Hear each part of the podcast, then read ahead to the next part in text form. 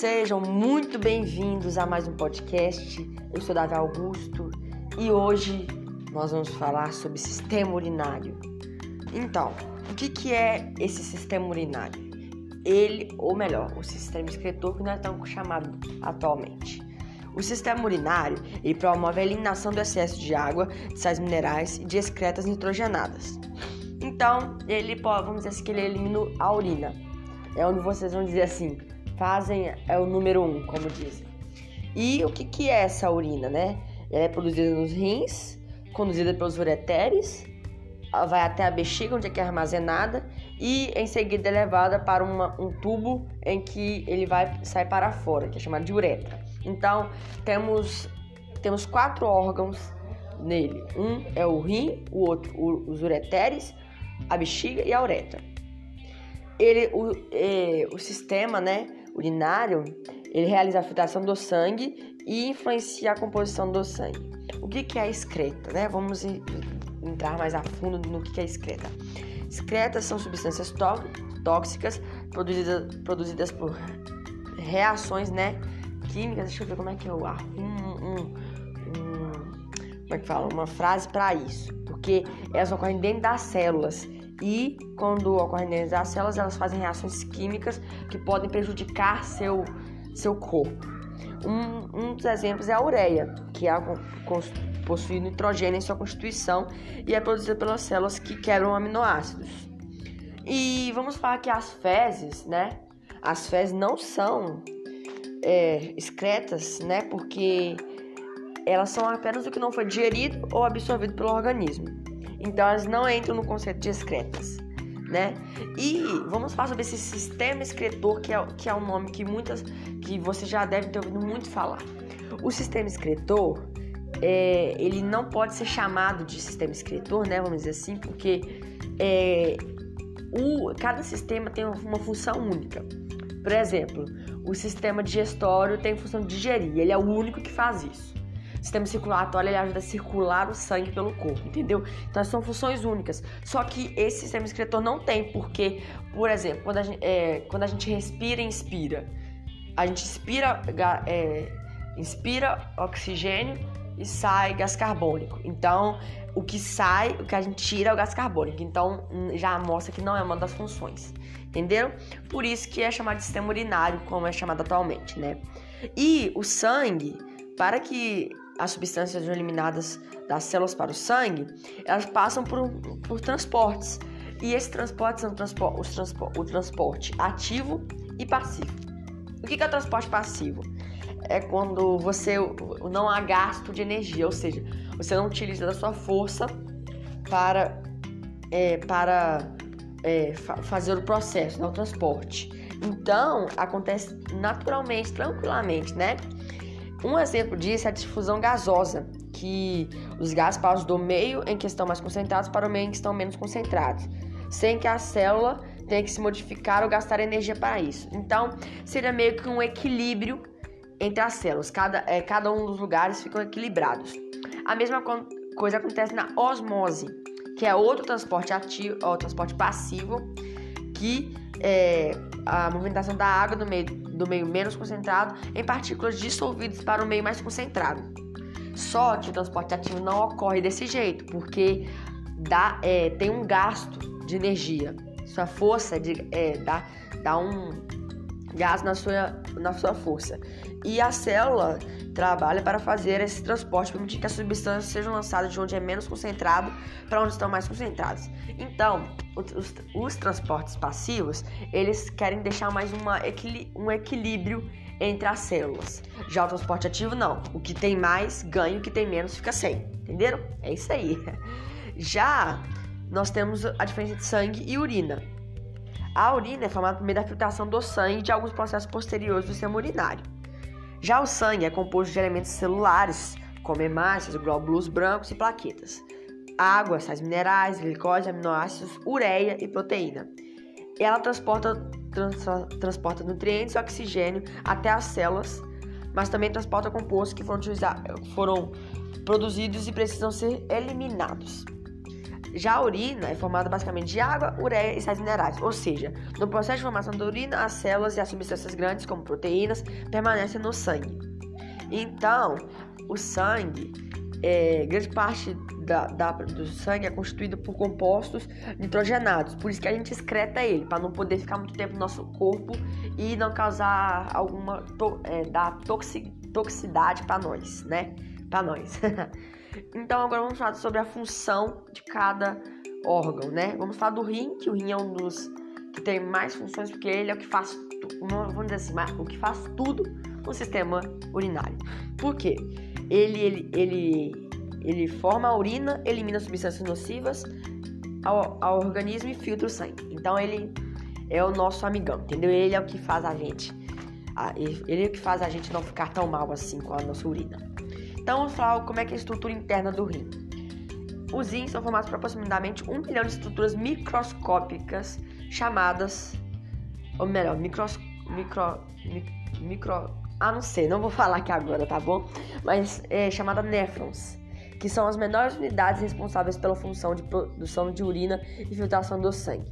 Então, os néfrons ajudam na filtração do sangue e produção de urina.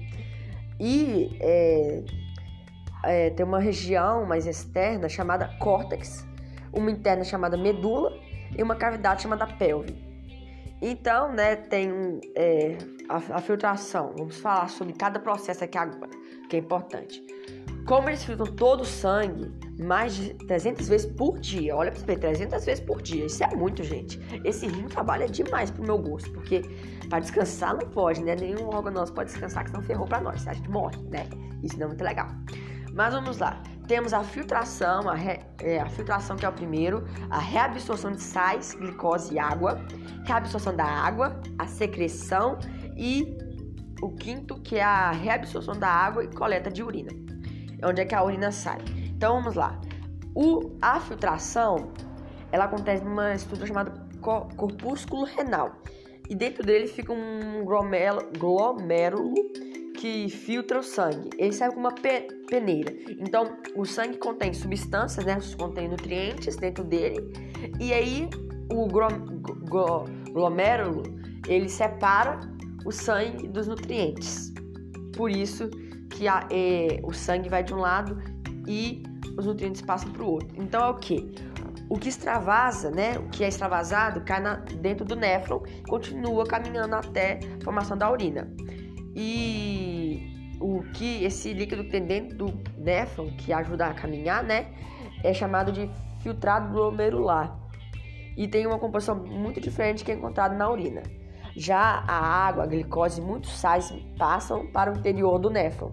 Então, eles vão passar pelo interior do néfron e o sangue volta para o caminho normal, ou seja, ele já, é, já foi reabsorvido e fica tranquilo passando pelo seu corpo novamente segunda, segundo processo, né? Reabsorção de sais, glicose e água. Então, e, é, de, de, esse processo, né, foi muito importante para a perpetuação da espécie humana, uma vez que os recursos como sais minerais, glicose e água nem sempre foram encontrados em abundância. Então, ajudou bastante é, é, o, a, a perpetuação do ser humano, porque senão a gente poderia estar morto, porque eles ajudaram muito bem. Então vamos lá, o que passou pela filtração, pela nossa peneira, né, como a gente falou, pode continuar por dois caminhos: formação da urina ou pode retornar pelo sangue. Logo, o que retorna pelo, para o sangue, dizemos que ela foi reabsorvida. E é mais ou menos esse o caminho que acontece. É, a etapa que ocorre após a filtração tem justamente essa função, reabsorver recursos importantes. Assim, 100% da glicose dos aminoácidos que passaram para o interior do néfron volta para o sangue. Já a água, já a água e os sais minerais, né, eles continuam no caminho. E terceiro processo, reabsorção da água, etapa em que grande quantidade de água retorna do, é, ao sangue como uma estratégia para economizar essa substância. Ou seja, essa é, é, reabsorção né, dá pela osmose, só para dar uma, um toquezinho extra aí. Já vamos para o quarto, secreção. Então, a secreção é, em etapa em que o sangue já foi filtrado, várias é, já foi filtrado e várias substâncias úteis já retornaram ao sangue completamente ou parcialmente. No entanto, na urina precisa eliminar em grandes quantidades as excretas nitrogenadas. Então nós precisamos eliminar a nossa ureia, que são nocivas. E elas são eliminadas pelo transporte ativo do sangue, ou seja, gasta energia. E essa etapa é muito essencial porque o transporte ativo ela acaba, ele acaba garantindo que a concentração de ureia seja maior dentro do néfron e o sangue continue lançando tal substância em seu interior permitindo a grande eliminação, né, a eficiência de eliminar as excretas. E vamos para o final, né, que é a reabsorção de água e coleta de urina. Então, vamos lá, no fim do processo ocorre novamente a reabsorção da água, mas por transporte ativo, ou seja, gastando energia, para que esse líquido não seja é, eliminado na urina em grande quantidade, ou seja, ele vai ser eliminado aos pouquinhos. Por isso que o que sai, o que sai, sai sai tanto de água quanto os nutrientes que estão dentro da urina. Então, o que acaba por que quando você gasta, joga, né, muita água para fora, acaba dando desidratação.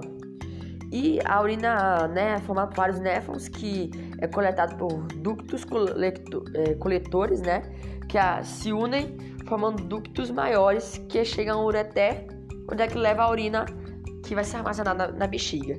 Só uma coisinha só para falar mesmo, tem uma coisa legal chamada hemodiálise. Não é uma coisa legal, mas é, seria muito bom que vocês, se vocês estão ouvindo esse podcast, se interessarem em pesquisar, que eu acho que é uma cirurgia que é muito, pode ser muito ruim, mas eu, eu, achei eu acho interessante, né, é, falar, não, é, comentar com vocês para pesquisarem depois. Então vamos falar sobre as funções agora, né, do ureter, bexiga e uretra são, acho que são um dos mais, vamos dizer assim, facinhos, fáceis, porque é pouquinho comparado com o rim, né, que eu acabei de falar. Então, os ureteres, eles levam a urina formada nos rins para a bexiga, só isso. Já a bexiga, ela armazena a urina. E a uretra conduz a urina até o meio mais ao meio externo. Entenderam? Então é muito fácil, muito tranquilo, não é? Agora vamos falar dos hormônios reguladores da formação da urina. Então, um pouquinho atrás eu já falei sobre, sobre isso, que os rins produzem hormônios. E eu, eu achei legal essa parte porque acabam que ela, eles ajudam a regular a formação da urina. Então vamos falar desses dois, dois hormônios importantes. O primeiro é o ADH, hormônio antidiurético, é, que é uma substância secretada pela glândula hipófise, faz com que a menor quantidade de água sai na urina. Então ela tá ligada mais àquele quinto processo que eu falei, que é a reabsorção da água e a coleta da urina. Então ela aumenta a reabsorção da água, que eu falei, do ducto colector. E ele, ele é importante para a economia de água quando a pessoa está ingerindo pouco líquido. Então, quando a pessoa ingere pouca água, entendeu? Acaba que não dá muito certo e fica meio que, vamos dizer assim, desidratado. Então, lembre-se, gente, tomem água. Hashtag quarentena, né? Quem ficar quarentenado aqui. Mas, do mesmo jeito, tomem água, tá bom? Tomem água. Também temos o aldosterona, né? Que é uma substância sintetizada na glândula suprarrenal que faz com que maior quantidade de sódio seja retirado no corpo. Então, sódio é, é sal. Então, né, é, não deixa o sal da urina passar. Então, acaba que, que a reabsorção desse sal no túbulo, no túbulo contorcido proximal. Então, esse hormônio é importante para evitar que grande volume de sódio seja perdido na, na urina. Ou seja, nós precisamos de sódio, mas tipo, é, o sódio acompanha a urina. Então, acaba que essa é, glândula, esse hormônio, a aldosterona, acaba impedindo que o, o como é que fala? Que acabe a, sem tanto sal assim no seu corpo para que não seja tanto perdido assim na urina. E agora nós estamos acabando, então vamos chegar nas doenças. Vamos falar sobre o cálculo renal, infecção urinária e insuficiência renal. Olha, na infecção urinária eu vou falar também sobre é, que é sobre a quantidade de infecção urinária nas mulheres também, porque é o que mais que é o que mais ocorre. Então eu acho legal eu acho legal comentar, porque caso caia na prova para vocês falando disso, vocês já estão sabendo, está bem sabidos da matéria. Ao português, hein? sabidos, né? Tudo errado, mas ok. Temos o cálculo renal, é, chamado pedra nos rins, quando os sais minerais cristalizam no rim, na região dos néfrons. No entanto, ele pode se deslocar para toda a região do sistema urinário. Então ele pode até mesmo chegar na bexiga e impedir que você faça o seu número 1 um, ou a urina, né? E ele pode causar dor intensa, chegando até é, pode percorrer o ureter, né? E não causa dor, mas pode acabar indo na, na bexiga, como eu comentei. E isso pode, e tem que fazer uma cirurgia porque pode haver de matar, né? Vamos dizer assim. Mas é, é uma doença que é, não ocorre tão, é ocorrida muito, né? Mas comparada com a insuficiência renal e eu acho que é uma doença que tem muitos nos hospitais, não atualmente, mas tem, né? Então acho que é, é, foi muito legal de ter falado sobre isso. Vamos falar da infecção urinária. O que, que ela é? Ela geralmente é gerada pelas bactérias que afetam os órgãos desse sistema, sendo mais frequentemente atingidos na uretra e na bexiga.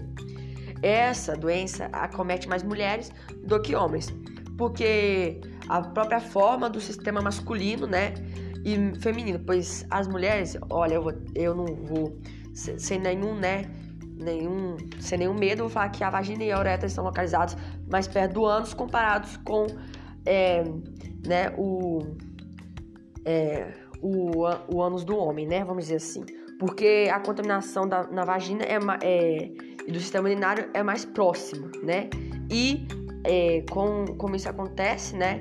Que, tipo assim, quando você permanece a bexiga cheia, segurando a urina por muito tempo. Então, quando ah, é, chega alguém fala assim, é, chega seu pai e fala assim, não segura a urina. Então, você não, você, é, você tem que obedecer, porque na real, isso vai dar infecção urinária no você. Então, não vamos arriscar também não, né? Então, ela, né, como o cálculo renal, acaba que beber água e ir ao banheiro sempre que tiver vontade de ajudar a infecção. Então, é, o cálculo renal e a infecção podem estar, vamos dizer assim, meio ligadas, né? Porque é, o cálculo renal, a pedra do rins dá porque você toma pouca quantidade de água. E a infecção urinária é por evitar, né? É, de não, às vezes não tomar água e ir ao banheiro na hora certa, quando você tiver vontade de fazer o número 1, um, né? Então, por isso. E também, né, tem que é, relatar aqui, falar aqui também higiene íntima também é muito fundamental, né, gente? Porque senão, para não poder acontecer essa infecção urinária no ser, tem que ter uma, uma higiene íntima, que nós vamos, nós vamos não entrar no assunto agora, tá bom? Por favor.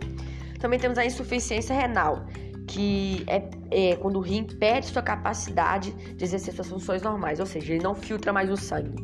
E ela pode ser aguda quando a falência do rim ocorre repentinamente ou crônica quando a perda de fun função é gradual. Ela pode ter diversas causas e outras doenças que podem prejudicar os rins, como é o caso da hipertensão e da diabetes, que tem maior chance de provocar insuficiência renal. Então, gente, esse foi o capítulo de sistema urinário, muito explicadinho para vocês. Eu espero que vocês tenham gostado demais desse, desse bate-papo, né, que eu fiz com vocês aqui. E desejo para vocês uma boa noite, um bom dia ou boa tarde, qualquer horário que vocês estiverem ouvindo. E um grande abraço. Adeus.